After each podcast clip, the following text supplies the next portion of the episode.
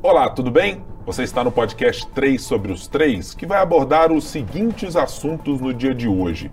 O caso das joias amplia a pressão sobre a família Bolsonaro, empareda o ex-presidente da República e amplia as dificuldades jurídicas que ele pode ter daqui para frente. E na seara de Minas Gerais, o projeto do regime de recuperação fiscal se tornou a primeira trincheira da oposição com a qual o governador Romeu Zema terá de lidar logo na abertura dos trabalhos na Assembleia Legislativa, na abertura das votações. Fique conosco, está no ar o 3 sobre os 3.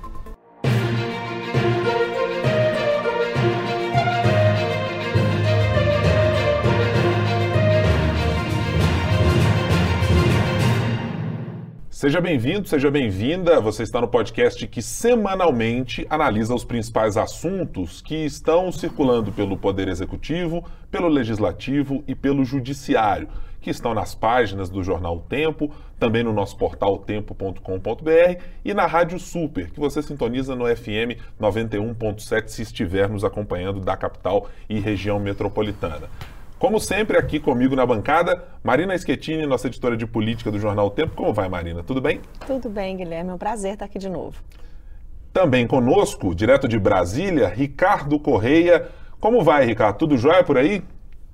Tudo jóia, Guilherme, Marina, todas as pessoas que nos acompanham. É um prazer mais uma vez estar com vocês aí no podcast. É, ainda que eu possa ter feito qualquer piada ou faça qualquer piada ao longo do dia relacionada às joias, eu já estabeleço aqui a partir de agora o decreto que permite que quaisquer piadas relacionadas à nossa quinta série, aquele momento descontraído, serão aceitas e válidas nesse podcast, especificamente na defesa da liberdade de expressão e do direito de darmos algumas boas risadas com algumas dessas coisas que estão circulando pelas redes sociais, nas conversas entre as pessoas. Afinal de contas, a política também perpassa o divertimento de cada um de nós. Então, tá tudo liberado. A gente vai tentar conter, manter a moderação, mas evidentemente que algumas delas estarão liberadas aqui no nosso dia. Bom, para a gente começar falando sobre o tema que tem tomado conta de boa parte do noticiário político relacionado ao ex-presidente Jair Bolsonaro. Desde a revelação do caso das joias recebidas da Arábia Saudita, é, daqui a pouco a gente detalha se presente para Bolsonaro, presente para Michele Bolsonaro, para o governo brasileiro, esse caso passou a desidratar de alguma maneira alguns aspectos que foram colados na imagem do ex-presidente e que ainda boa parte deles estão sendo carregados pela família. De um presidente probo, com nenhuma ligação com qualquer tipo uh, de corrupção, e outros assuntos que a gente vai abordar ao longo dessa primeira hora do podcast. Para que as pessoas uh, acompanhem, esse caso foi feito numa revelação do jornal Estado de São Paulo, em que uma caixa com joias foi dada primeiramente numa alegação de um ministro de Bolsonaro como um presente para a primeira-dama, joias essas avaliadas em 16 milhões e 500 mil reais, uh, segundo inclusive o próprio site da empresa da companhia uh, do, da Arábia Saudita que vende essas joias mundo afora. E há também, surgida mais recentemente, uma segunda caixa com pertences que já foram admitidos pelo presidente da República estarem na sua posse. O detalhe importante é: nem o presidente Bolsonaro, o ex-presidente da República, nem a ex-primeira-dama estiveram na viagem quando os presentes foram recebidos. Nenhum foi entregue diretamente às mãos deles foram entregues para o então ministro de Minas e Energia, Bento Albuquerque. Bom, começa-se a polêmica de que, ao trazer esses objetos para o Brasil, ao chegar no aeroporto, esses objetos foram tratados como algo ligados à ex-primeira-dama, ou que deveriam ser endereçados a ela, mas a Receita Federal, cumprindo o que determina a legislação, diz: bom, para isso acontecer, tem que ter um documento assinado explicando. Muito longe do que aconteceu e as implicações de todo esse caso ainda estão pulando dia após dia. E a cada dia tem surgido uma nova evidência de que a confusão entre público e privado não foi talvez despropositada. Marina, presidente Bolsonaro recentemente, o ex-presidente da República, fez menção a uma segunda caixa, essa mencionada por mim agora há pouco, e que confirmou que essa caixa está com ele, ou que, no momento em que estava na presidência da República, recebeu esse objeto, tratando-o como um objeto dele e não do governo brasileiro.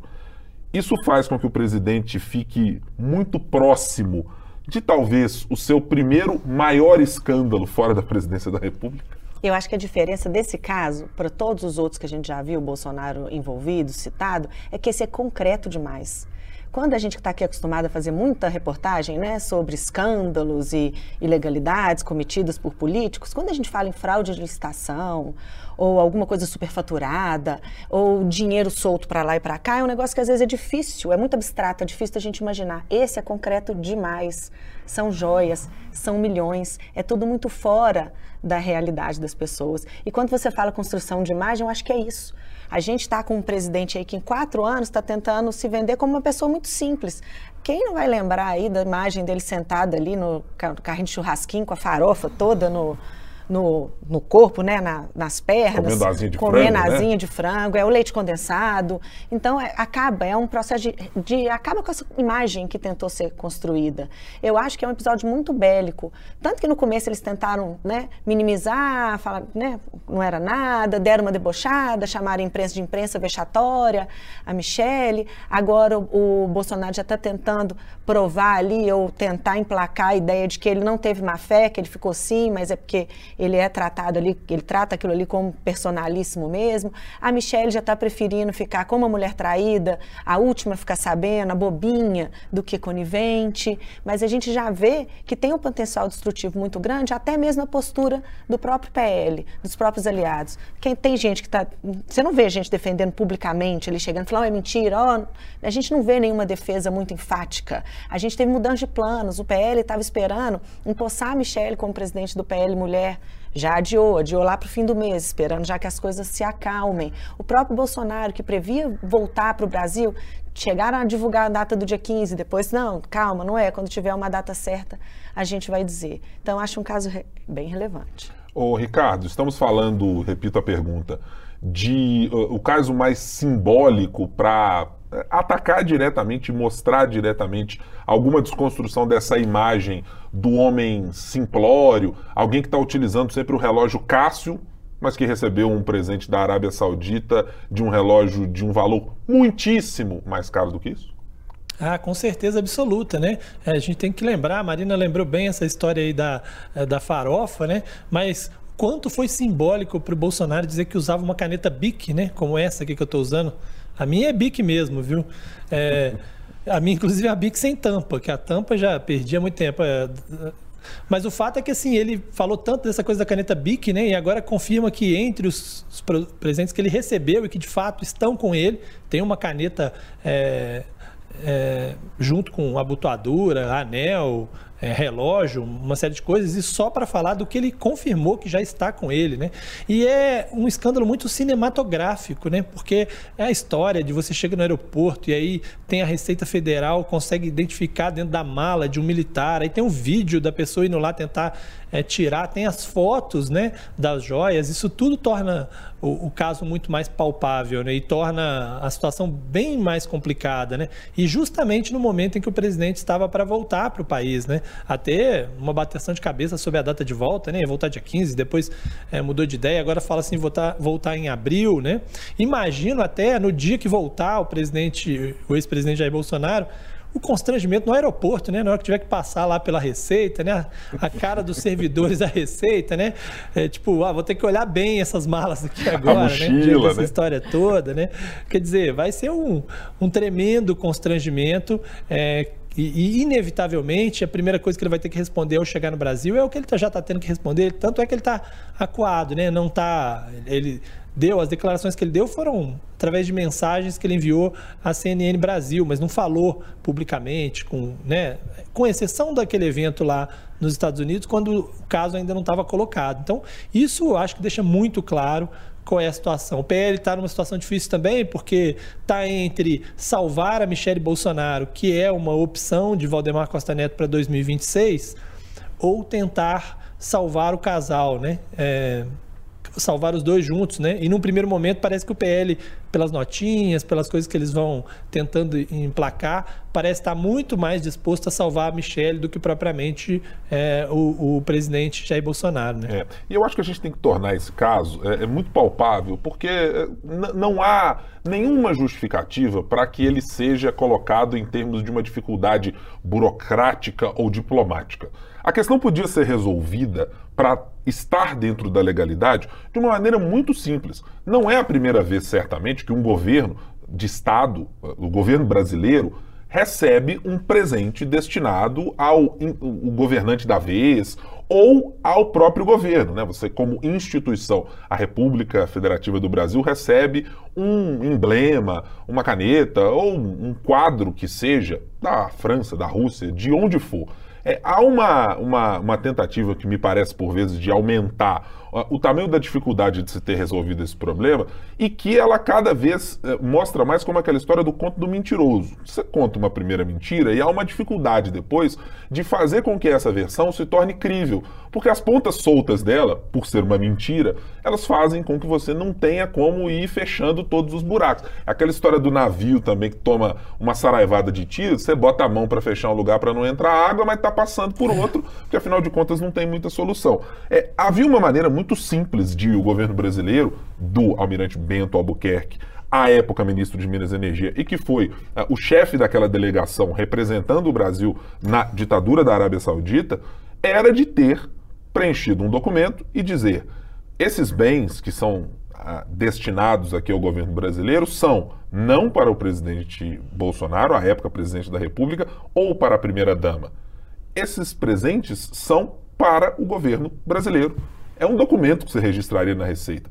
Simplificando ainda mais, se é um objeto que é para ser tratado como pessoal, como o presidente, eh, então Jair Bolsonaro, afirmou recentemente numa entrevista à CNN, dizendo, não, não, está comigo, é, tem lá, porque também não havia como negá-lo, havia um documento é, datado do ano em que o, o então presidente da República o recebeu, era simplesmente dizer, olha, eu recebi este presente, e vou pagar a multa, ou aliás, o imposto, né? não a multa. Vou pagar o imposto devido. Como todos nós que já viajamos em alguma oportunidade para fora do país, o fazemos. Se você tem um bem específico e que está sendo trazido para o Brasil, tem um limite. O limite aconteceu, você vai lá e preenche e arque com os custos disso acontecer. Eu fico imaginando o, o cara lá na comitiva que trouxe a joia dentro uhum. da mochila, quando ele tem que responder aquele papelzinho assim, você está levando algum objeto de valor? Ele vai lá e marca o não né? É, é, todo mundo é. já viajou, todo mundo tem uma ideia do que, que é a lei, né? Que você tem um limite, se você ultrapassa o limite, você tem que pagar um imposto. Mas essas várias perguntas, essas pontas soltas, uma coisa vai complicando ainda mais a outra. Primeiro que tinha três pessoas na comitiva. O ministro ele é chamado, ele passa, ele é chamado e fala: Ó, oh, teve um problema aqui, vem resolver, você é o chefe da comitiva. O outro, que era o diplomata, falou que não estava levando nada, só os objetos dele. Então quem é que estava com a segunda caixa? O ex-ministro. É, certamente. Né? Então, se eu sou chamada lá, falo, ó, o seu cara aqui da sua comitiva foi parado, ele tem uma joia irregular e tudo. Por que, que ele não falou, não, peraí, eu também tenho, eu não sabia que estava irregular, eu também tenho. Então, ele omitiu que ele tinha. Foi explicado para ele o que, que, podia ser feito. Já que a intenção era mesmo incorporar ao patrimônio da União, ah, tá bom, tá irregular, o que eu tenho que fazer? Tem que fazer isso aqui. Foram oito tentativas de recuperar essa joia, porque que em nenhuma delas cogitou-se fazer o que era o mais simples de fazer, que era retirar como um presente ao governo brasileiro. Não precisava nem pagar taxa. Era só apresentar é. a documentação. Por que, que outros quatro itens foram entregues, foram registrados como presente da ditadura da Arábia Saudita? Itens de valor muito menor e essas joias não? A justificativa da defesa do Bolsonaro, por meio do ACF lá, que eles usam o acórdão do TCU, de 2016, porque antes isso realmente era nebuloso, né? Assim, ficava aqui que é presente para o presidente, que é presente para o governo, tanto que tem essa decisão do TCU dizendo, ó, o que pode é só quem tem o que tem caráter personalíssimo. Aí é um, uma coisa que você vai um consumir, perfume, um perfume, é, uma comida, uma roupa que só serve roupa, em você. É, e inclusive lá cita joia como um exemplo do que que não é, não está é. dentro da razoabilidade. Então o próprio a própria lei, a própria regra que a defesa usa para justificar o que eles estão querendo dizer, já está citado lá como uma coisa que não pode. É. E, e, e, eu acho que o maior furo dessa história toda, dessa explicação toda, é exatamente o fato de que, é, ao mesmo tempo, o governo diz é, que as joias que estão apreendidas é, seriam depois destinadas de alguma maneira ao, ao ao patrimônio público, né? Quando diz, ah, não, não, não era para isso, na verdade ia tirar de lá para levar para a presidência, e a outra leva que está já com o presidente está no acervo pessoal, porque assim, tem dois relógios, por, né? um em cada uma, além das outras coisas. Por que, que um relógio virou pessoal? E outro relógio, depois que o rolo aconteceu todo, que não queria pagar o imposto e que a história veio à tona, né, veio com a versão de que seria para a presidência, né, como tentou fazer crer o, o, o ex-secretário de comunicação Fábio Weingarten. Né? Isso eu acho que já por si só já derruba toda a justificativa e toda a história. Né? O, o acórdão do TCU também. É, o fato do presidente, num primeiro momento, quando foi questionado sobre essas joias, disse não recebi, não pedi presente nenhum e depois que se descobre que tem lá um recibo em que ele conferiu as joias que estão com ele, as masculinas, né, os 400 mil, aí ele vem dizer que estava com ele, né? Bom, então ele tinha sim é, recebido presentes. Poderiam não ser aqueles que estavam lá na receita, mas não era nenhum, né? Ele tinha recebido. E, e o que eu acho que assim, isso para dizer das, de quando, de onde está a história, né? Uma acusação aí que pode virar uma acusação de peculato, né? Porque é um bem público que estava sendo apropriado. No caso dos 400 mil que já estão com ele, né? principalmente, e a tentativa aí nesse caso da, uh, de, de liberar essas joias para também ficar com ela. Isso aí por si só já deixa a situação em maus lençóis. E pode piorar, porque a partir de agora vai, vai se buscar uma investigação sobre o porquê dos presentes, né? E hoje mesmo o, o Omar Aziz, que é o que é o presidente da Comissão de Transparência, Fiscalização e Controle né, da, do Senado, foi eleito recentemente para o comando, já disse que a comissão vai investigar se foi presente mesmo ou se foi propina. Por quê? É, houve a venda de uma refinaria na Bahia né, para um fundo árabe, que não era da Arábia Saudita, era dos Emirados Árabes, mas que tinha participação ali do governo da Arábia Saudita. E, é, por um acaso, uma refinaria da Petrobras, uma empresa que está sob a gestão, né, de alguma forma, o sócio majoritário, do Ministério de Minas e Energia, uhum. né, que foi justamente é, o destinatário aí dessas joias no primeiro momento para que depois chegasse até o presidente da República. É, é óbvio que isso requer, no mínimo, um pouco de desconfiança e alguma investigação. Ninguém está dizendo que, que foi exatamente isso. Mas quando a gente olha o custo dos presentes, né, o valor dos presentes dados é, pela ditadura da Arábia Saudita para outros governantes e para o governante brasileiro, pelo menos publicamente, para os Estados Unidos, inclusive, que é um parceiro uhum. da Arábia Saudita, é uma diferença monstruosa, muito grande. Né? Então, isso deixa uma pulga atrás da orelha. E a refinaria foi vendida por um preço muito abaixo do que havia é. sido avaliada, né? 1,8 bi a venda e a avaliação chegava a 4, alguma avaliação até a é, 4 bilhões. Exatamente. Então, realmente é uma coisa que, no mínimo, precisa ser esclarecida. Mesmo se não tiver nenhuma ligação com o caso, que né, a gente precisa investigar é. a venda.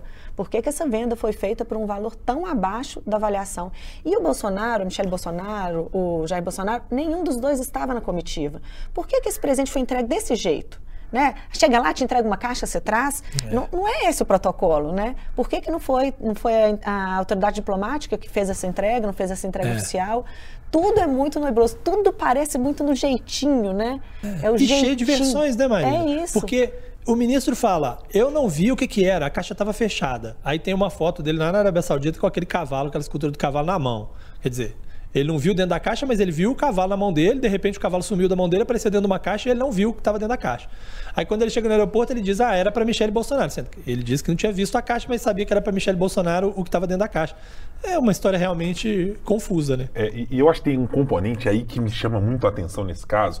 É, ele não é novo na gestão é, do ex-presidente Jair Bolsonaro, é, mas ele é muito revelador de como essas práticas não são é, apenas esporádicas. É o uso e a confusão, me parece proposital, de transformar máquina pública e coisas públicas em coisas privadas, como se a gente não tivesse regramento jurídico para fazer essa separação. Ela existe, ela é muito clara, ela é muito transparente. Esse caso citado pela Marina sobre toda a regulamentação que o TCU tem sobre o tema, tudo que a CGU tem sobre o tema, é, é muito claro, é cristalino saber o que é diferenciar uma coisa e outra. É, eu acho que quando a gente olha para a atuação da presidência da República, e é, e é muito revelador, é, eu faço uma conexão direta com aquela frase do presidente da República à época, Jair Bolsonaro, na reunião ministerial, dizendo: Eu não vou esperar ninguém da Polícia Federal ferrar com a minha família, se não puder mudá-la na ponta, muda isso, muda. Quer dizer,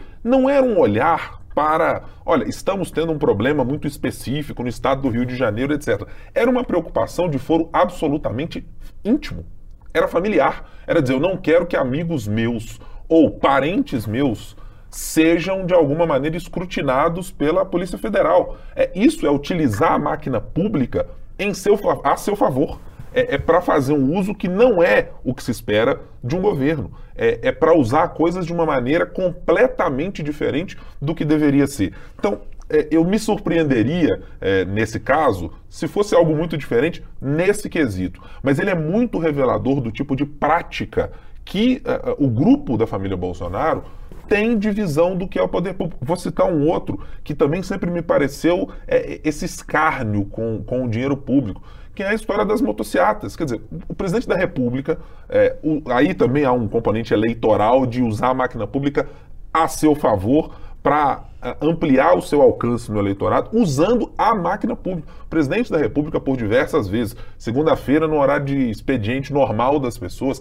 terça-feira, quarta-feira, quinta-feira, estava utilizando a estrutura de Polícia Federal, do Gabinete de Segurança Institucional, ah, de, de todo o aparato que o cercava para andar de moto numa cidade. Quer dizer, é um uso absolutamente é, fora do, do, convencional. É o presidente transformando a, o governo brasileiro num puxadinho das suas vontades, na ideia que ele tinha de como usar o Estado brasileiro. É, assim, troque os políticos, pode trocar qualquer nome, né? pode trocar o ex-presidente Jair Bolsonaro por Dilma Rousseff, por Michel Temer, por Fernando Henrique Cardoso, por Fernando Collor de Mello. A gente se lembrava do ex-presidente Fernando Collor fazendo lá suas atividades de lazer no fim de semana. Coitados dos repórteres da época em Brasília, inclusive, de todo mundo ter que sair correndo atrás do presidente que estava lá, fininho, etc.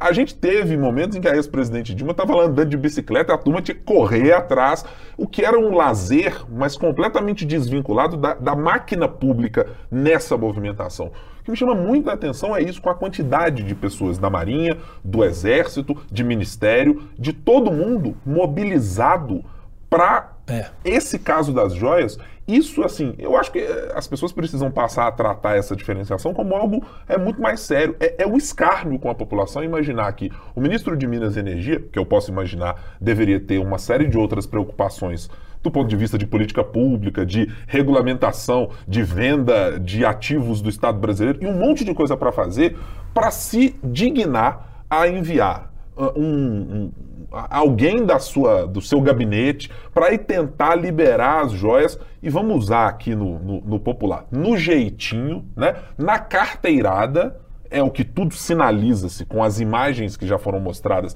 e com as falas que foram mostradas até agora, para um ministro mobilizar a estrutura do Estado por meio de um assessor para tentar liberar uma joia que uma hora era do Estado brasileiro, é. outra hora era de posses pessoais, outra hora é presente, outra hora sabia-se, outra hora não sabia. É, eu acho que é um absoluto escárnio. É, eu acho pública, que né? eu acho que o exemplo claro disso se dá na viagem né, para os Estados Unidos. Né? Você faltando é, um dia para você ir embora, você pega com dinheiro público e viaja para o exterior para uma mudança né, pessoal, de ordem pessoal. Tudo bem, estava dentro do governo, fez uma viagem para os Estados Unidos, como se tivesse alguma agenda lá e não tinha nenhuma agenda lá, ou seja, não era uma viagem de governo, era uma viagem de fuga do país, né? E inclusive para talvez levar coisas que tal, talvez não conseguisse levar é, no voo comercial. Né? Isso por si só já é um, um bom exemplo. Olha o custo para o poder público para uma viagem que não teve nenhum caráter governamental, porque não havia nenhuma agenda, até porque ele deixaria a presidência no dia seguinte, né, ou no outro dia. É, eu acho que isso é um, é um grande exemplo de que esses limites foram completamente ultrapassados. Já foram ultrapassados por vários outros, Sim. mas foram muito mais ultrapassados dentro desses últimos quatro anos, aparentemente. É, não dá para, eu acho que não dá para minimizar esse caso. E, e, vou fazer aqui uma outra consideração. É, a gente falava aqui antes de começar o podcast. Me, me impressiona muito é, acho que ficou muito evidente e o próprio Exército talvez tenha, as forças militares brasileiras, Exército, Marinha, Aeronáutica, uh, tenha percebido, colhido as benesses, evidentemente, da associação muito umbilical com o ex-presidente Jair Bolsonaro, do ponto de vista de melhoria de salários, de coisas para carreira e etc. É, mas é muito curioso que a gente tenha num cenário como esse, tem, no mínimo, entre as informações dadas até agora, um almirante, o tenente-coronel Mauro Cid, ajudante de ordens do presidente Bolsonaro, à época, sargento da Marinha Marcos André Soeiro, um outro sargento da Marinha, o Jairo Moreira Silva, o contra-almirante da Marinha, que à época estava lá em 2021 e que foi quem enviou o ofício pedindo a primeira liberação daquele material, dizendo: não, peraí, vamos ver como funciona. É, é como a, as Forças Armadas, não sei se, se devo dizer, se deixaram uh, ou de fato é, queriam de fato estar ali.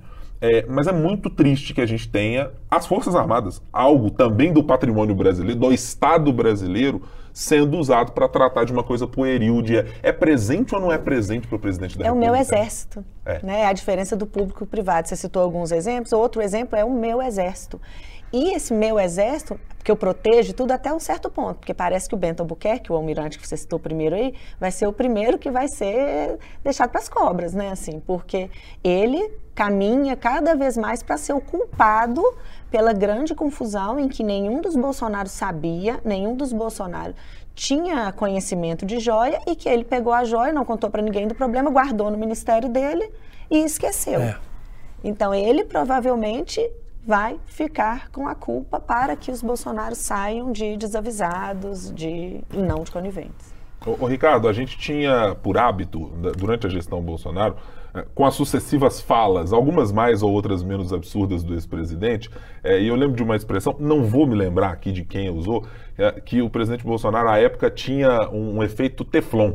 Nada colava nele do ponto de vista de escândalo político, de declarações e etc se enxerga com investigações do CGU, da Polícia Federal, com essa possibilidade mencionada por você de uma comissão parlamentar de inquérito, uh, que dessa vez o ex-presidente vai conseguir usar esse efeito Teflon também ou não? Ah, eu acho que vai ser difícil, é, embora a gente já tenha tido né, exemplos ao longo da nossa história de que, às vezes, uh, oscila um pouco a popularidade dos líderes políticos quando estão dentro de grandes escândalos, mas eles conseguem resistir. Né? O, o, o ex-presidente uh, Lula tinha essa coisa de, também, aliás, o atual presidente Lula tinha essa coisa também de que era nada colava nele, de repente o negócio desandou de um jeito na Lava Jato, né, que ele perdeu o capital político muito rapidamente, mas ele manteve ali.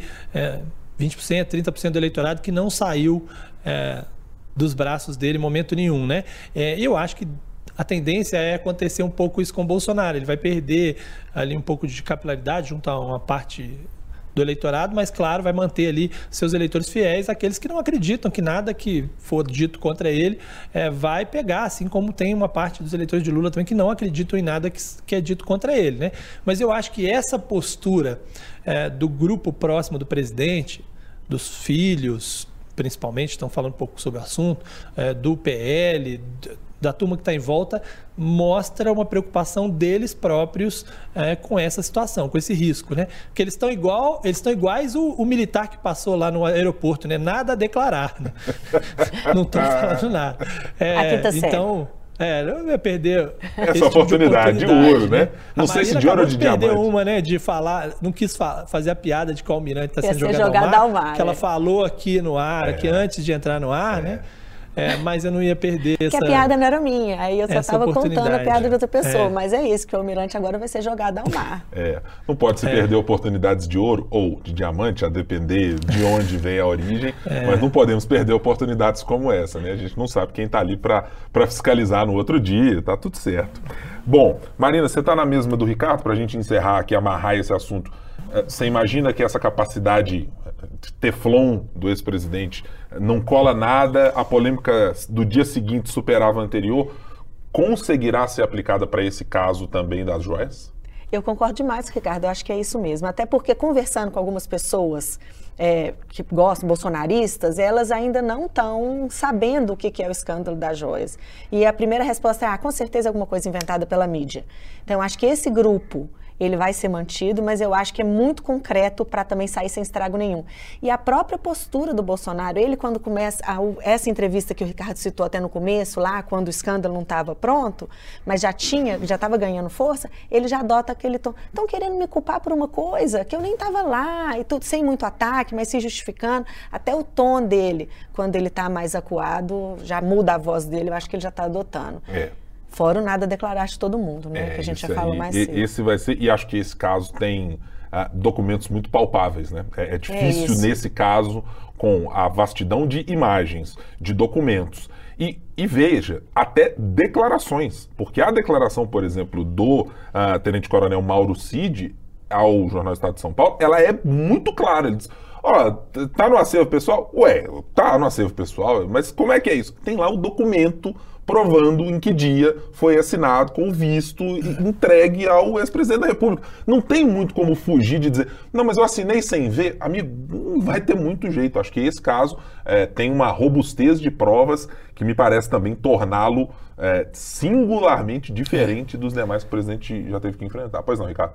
E acho até que ele falou, o assessor, né, o Mauro Cid falou e o Bolsonaro também falou claramente logo que está com esse, com esse objeto assim que surgiu esse documento para evitar uma busca e apreensão, né? Uhum. Porque que pode até acontecer, eu, também, eu ainda acho que, pode, que vai acontecer.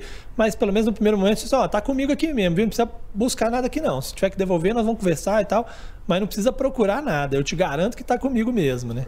Apesar de que até agora não teve nenhuma fala, a não ser que eu esteja enganada, de disponibilidade de devolver por parte não. do Bolsonaro. Não. Eles não. continuam batendo que é caráter é. personalíssimo. Mas tem aquela coisa que o Ricardo citou muito bem, que é uma das coisas que mais me chama a atenção também. Esse é caráter personalíssimo. O outro de 16 milhões, não. Eles queriam pegar é. para poder devolver para o acervo presidencial. É. Teremos cenas dos próximos capítulos para abordar no podcast e nas nossas publicações aqui na Sempre Editora. Vamos trazer agora a nossa conversa para falar dos temas de Minas Gerais. Uh, tivemos na, nesta última semana uma notícia que eu não creio que tenha caído como uma bomba exatamente diante do governo Zema, porque afinal de contas são documentos apresentados pelo próprio governo. Estou falando do regime de recuperação fiscal. Um integrante da oposição aqui em Minas Gerais, o deputado estadual Ulisses Gomes, do PT, trouxe numa sessão da Assembleia Legislativa dois documentos. Uma avaliação da Secretaria uh, Nacional do, do, Tesouro Nacional e outro, também via, via Secretaria, aparentemente, que mostrava os argumentos do governo de Minas para fazer a sua adesão nesse processo que, por questões muito jurídicas e pouco políticas, com o aval do STF e muito pouco da Assembleia Legislativa, ou nenhum da Assembleia Legislativa, tem caminhado. Uh, a polêmica chegou ao seguinte estágio. O, a oposição tratou o governador Romeu Zema, em até dado momento, como mentiroso, ao dizer que o governador tinha dito: não, não haverá, com a aprovação do regime de recuperação fiscal, uma possibilidade de que não tenhamos reajustes, de que não se faça concursos, nada disso está no escopo do governo. Vai depender de condições X ou Y. A oposição entrou de sola com esses documentos ao dizer que não, o governador e o governo de Minas afirma que para sustentar a sua ideia de adesão ao regime de recuperação fiscal, não haveria correções reais para os servidores e nem sequer, muito possivelmente, a realização de concursos públicos até 2033. É, qual é o tamanho do impacto disso, Marina? Eu tratei aqui na abertura do podcast como a primeira trincheira colocada pela oposição nesse governo Zema 2 de que tamanho é essa trincheira? É uma coisinha pequena ainda? Estão colocando os primeiros sacos para posicionar os rifles ali para o tiroteio? Ou tem potencial para ser algo para se alastrar por mais tempo? É a primeira polêmica desse governo, mas que ele já vivenciou lá. Só é que agora eu acho, lá no primeiro, só que agora a oposição tem armas, que é justamente isso. O governo passou a campanha inteira falando que não ia congelar salário, que não ia deixar de contratar servidores. Passou também desde 2019, porque ele tentou primeiro aprovar esse projeto na Assembleia, tentando negociar com os deputados da oposição, olha, nós não vamos tirar garantias do servidor público, mas é a única saída para a gente conseguir dar reajuste. Inclusive, ele colocou como condicionante. Ele chegou a dizer, ele chamou de mito ele falou, soltou lá, tem uma matéria na agência Minas, que eu pra, fui lá dar uma pesquisada para refrescar minha memória, dizendo que eles precisavam desmistificar essa história de que teria prejuízo para o servidor público.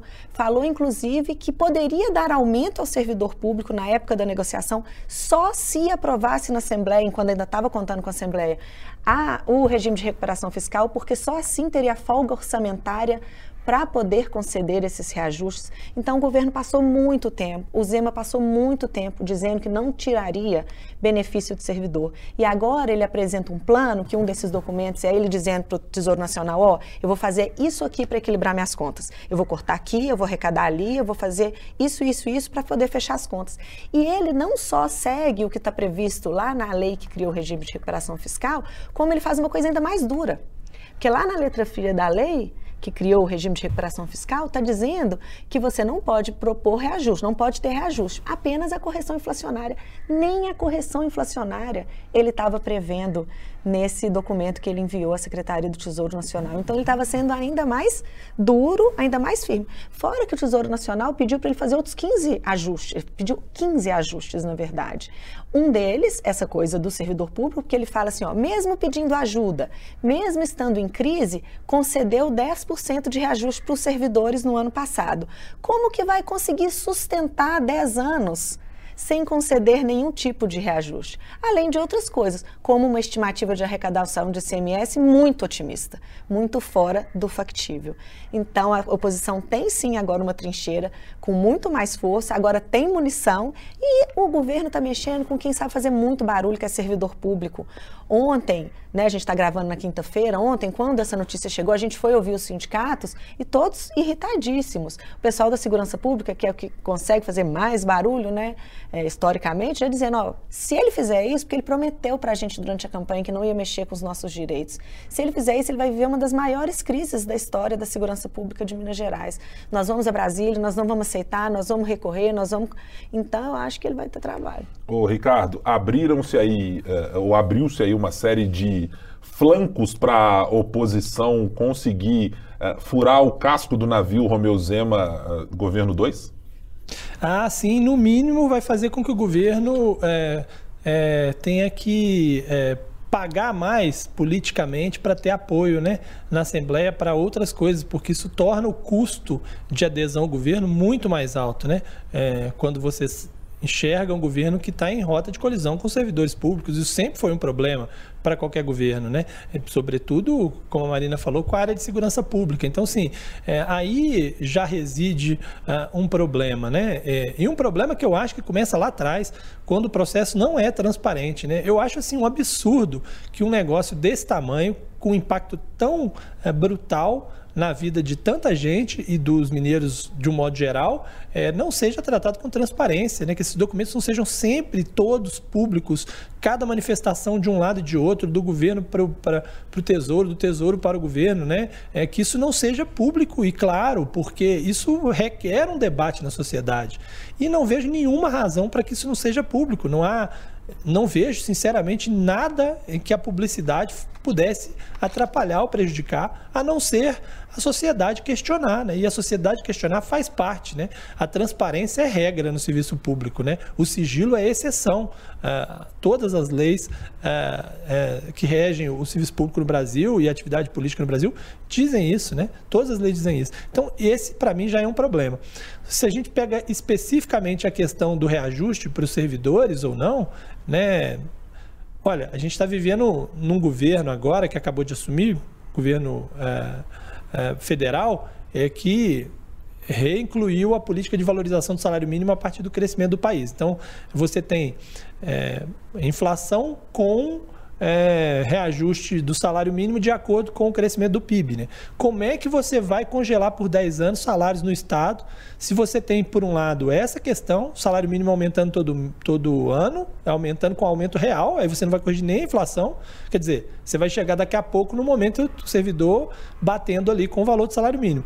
Num período de inflação alta no mundo inteiro, não, ninguém acha que a inflação vai recuar, É, e quando isso foi feito lá atrás, já se sabia que a inflação é, estava fora do controle, né? O Brasil duas vezes aí correndo risco de não cumprir a meta, né? É, de inflação, aliás, correndo risco pela, de mais uma vez não cumprir.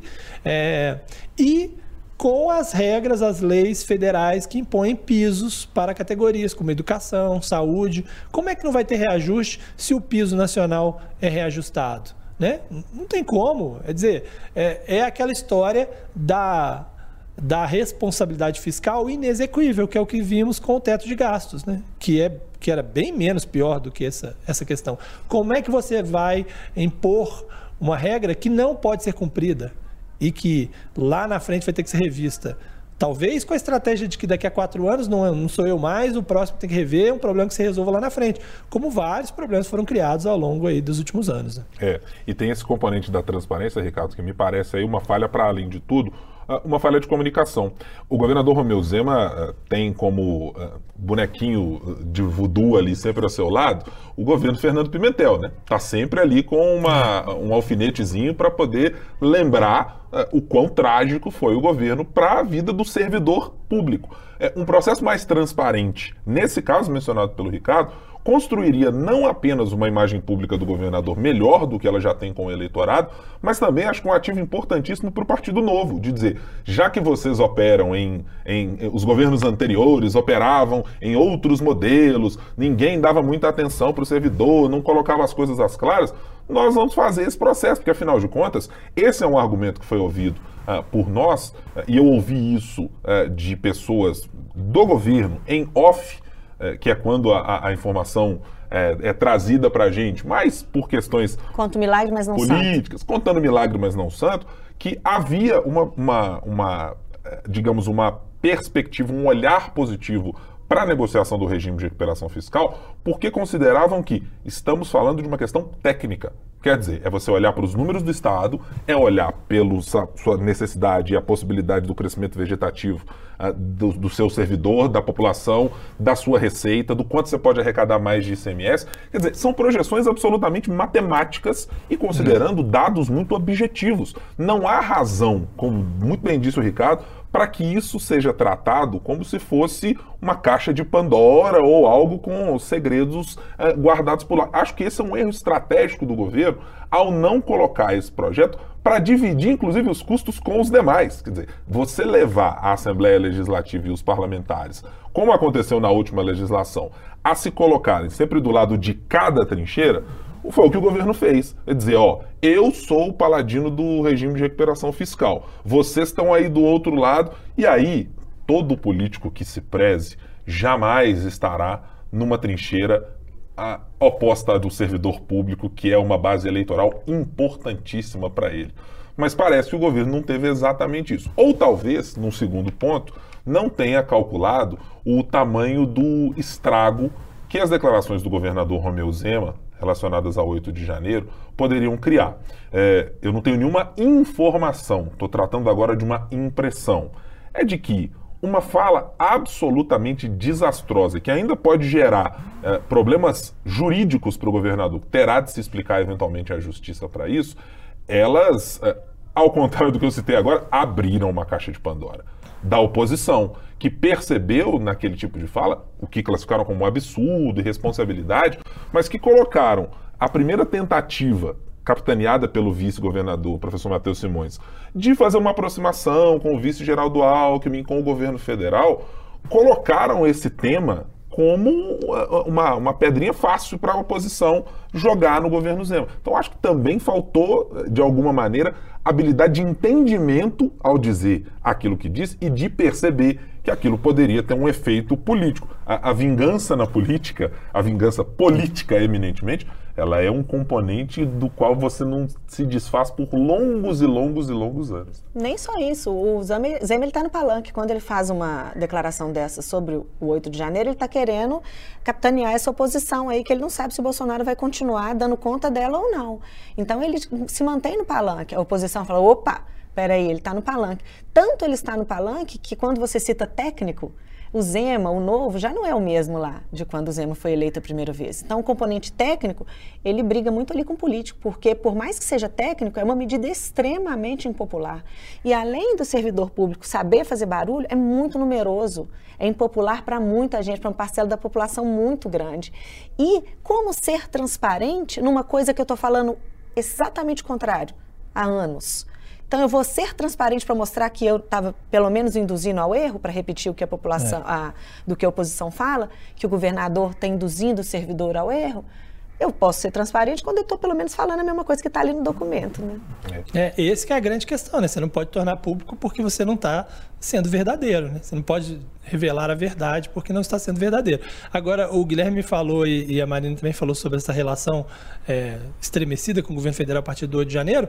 Basta a gente ver a relação do governo federal com o governo do Rio, né? Do, do, do Cláudio Castro, que está discutindo mais ou menos a mesma coisa, discutindo a recuperação fiscal do Estado, e o governo está tratando disso é, abertamente com o governo do Rio de Janeiro. O Cláudio Castro esteve aqui, saiu super satisfeito da reunião, né? Diz que é, é, eles estão concordando ali com uma série de aspectos de que precisam ser ajustados. Até isso me choca, porque né, o governador veio aqui, falou que ia tratar que esses assuntos eram prioritários, mas estava ali junto com os outros na reunião, nem quis ir lá depois para o almoço, para uma agenda que ele nem, nem chegou a tempo né, em, em Belo Horizonte. É, Sendo que, poxa, é um assunto tão importante, está desse ponto, não cabe uma reunião do governador com o presidente, já não deveria ter vindo aqui para tratar especificamente disso, apenas disso, mas é, é o que vocês dizem, né? Tem um pouco do, do palanque. E quem está no palanque para o bem também está para o mal, né? Ele vai ser mais alvo do que outros, né? Muito mais do que outros governadores, justamente por causa disso. É. Não vai ser de fato algo muito fácil para o governador driblar e por isso teremos os, os, próximos capítulos desse embate especificamente de regime de recuperação fiscal é, a serem importantes para testar, primeiro, a força da base do governador Romeu Zema. Tem uma outra proposta que chega à frente dessa, que é a reforma administrativa, que vai uh, a campo, talvez como uh, o, jogo preliminar, né, para usar uma metáfora futebolística, é aquela preliminarzinha ali, vamos jogar para ver o que acontece, que é um projeto que possivelmente terá menor resistência por parte da oposição, mas já pode ser usado para ser o primeiro palanque também para mostrar e colocar as garras e dizer, ó, a conversa não vai ser como se imaginou. Vai ter uma base tranquila? Talvez, depende do projeto. Vamos aqui caminhando para a parte final do nosso podcast. Portanto, queria saber de vossas senhorias quais são as apostas para a próxima semana, em que vocês estão prestando atenção, estão mirando ou o que sugerem que os nossos ouvintes, internautas, podcasters ou quem nos acompanha em qualquer outra plataforma uh, digital deva acompanhar do noticiário político da semana que vem. Marina Schettini, qual é o seu palpite ou sugestão para os nossos ouvintes? Eu acho que a história das joias vai continuar né, em alta, vai ter muitos desdobramentos, tem depoimentos, depoimentos já começaram e vão se estender. Uma possível busca e apreensão, não sei se tão rápido, mas acho que história, essa história ainda vai continuar em alta. E tem a CPMI também, do 8 de janeiro, que o governo começou a agir já para tentar retirar a assinatura, está firme, está pesado e esse trabalho deve continuar. Ricardo Correia, qual é a sua aposta, perspectiva? O olhar está mirando para onde nessa próxima semana? É, não, eu concordo com a Marina sobre esses dois temas especificamente, é, CPMI e joias. E eu tenho uma esperança, talvez seja mais uma esperança do que uma aposta, de que a gente comece a ter um rascunho do que é a proposta de arcabouço fiscal na semana que vem. Porque hoje, hoje quinta-feira, né, quando a gente grava, é, o ministro da Fazenda, Fernando Haddad, ao sair do Ministério da Economia, rapidamente é, falou ali que é, eles já têm uma ideia colocada da Fazenda, que eles estão agora, a reunião hoje com a Simone Tebet do Planejamento era para ter essa unidade dentro da parte econômica para depois levar até o presidente é, da República, né? Então eu tenho essa esperança de que a gente possa ter uma ideia dessa, uh, dessa nova regra fiscal aí, uh, pelo menos um esboço do que ela é, ou das primeiras informações dela uh, na semana que vem. É. A minha aposta eu já revelei no, na última fala. É, eu quero prestar muita atenção e sugiro aos ouvintes para olhar como a relação Romeu Zema e Assembleia Legislativa se dará. Foi o grande encalço do governador na sua primeira gestão, é, até trocas esperadas, aventadas, sopradas no mundo político, de liderança de governo, de secretaria de governo, foram abafadas e dito: não, não, não, vamos continuar. Será que o secretário Goreta as coisas vão continuar? Mas eu estou curioso para ver como vai ser a reação dos parlamentares, porque aí no meio desse embrólio de regime de recuperação fiscal, tem as discussões ideológicas que estão tomando conta da Assembleia, tem brigas instaladas entre parlamentares de campos diferentes, já tem tanta coisa cercando a Assembleia Legislativa que eu tô lá com, com minhas dúvidas se as coisas vão ser muito calmas para o líder de governo Gustavo Valadares e para outros que estão por lá. Tem a bancada da segurança também, Guilherme, que já apresentou a pauta de 2019, né? Quando a gente fala pauta de 2019, cobrando o reajuste que foi combinado lá e que o Zema não cumpriu. Tem mais esse componente. Tem, tem muita coisa para ser vista. Ricardo Correia, uma ótima semana. A gente volta a se falar na próxima quinta-feira para bater mais um papo sobre política e sobre os três poderes. Um abraço. Combinado, Guilherme, Marina. Prazer mais uma vez participar. Um abraço para vocês e até semana que vem. Marina Schettini, sempre um prazer tê-la aqui conosco no nosso podcast. Você titularíssima dessa bancada e com poucas piadas de quinta série, até me surpreendi que não fez, não fez muita coisa assim. O Ricardo precisou puxar o fio da meada para que é. você fizesse isso, né? O Ricardo me entregou, na verdade, porque eu prometi para mim mesma que eu ia ser bem adulta, bem madura. Não, e foi. Podemos afirmar. É, Marina foi. sempre manteve a postura madura, serena, impassível, né? É, um, um, um, muro de seriedade aqui nesse podcast. A experiência, né? Faz isso com as pessoas. Eu ainda Já está na hora de encerrar. Vamos encerrar? Então, aí, é, em respeito à semana e o Dia Internacional das Mulheres, cara, com esse pedido da Marina, eu vou ser obrigado a encerrar o podcast no dia de hoje, tá? Para você que nos acompanhou, sempre sextas-feiras, logo cedinho você pode procurar no seu tocador de podcast favorito ou você pode acessar o nosso youtube.com/barra o tempo e acompanhar o nosso 3 sobre os 3. Semanalmente a gente trata dos assuntos relacionados aos poderes executivo, legislativo e judiciário, com coisas de Brasília, lá do Planalto Central ou também aqui de Minas Gerais ou da nossa capital, mas sempre tem aqui dois assuntos para você prestar atenção ao longo da semana. Muito obrigado pela sua companhia. A gente se vê semana que vem. Tchau, tchau.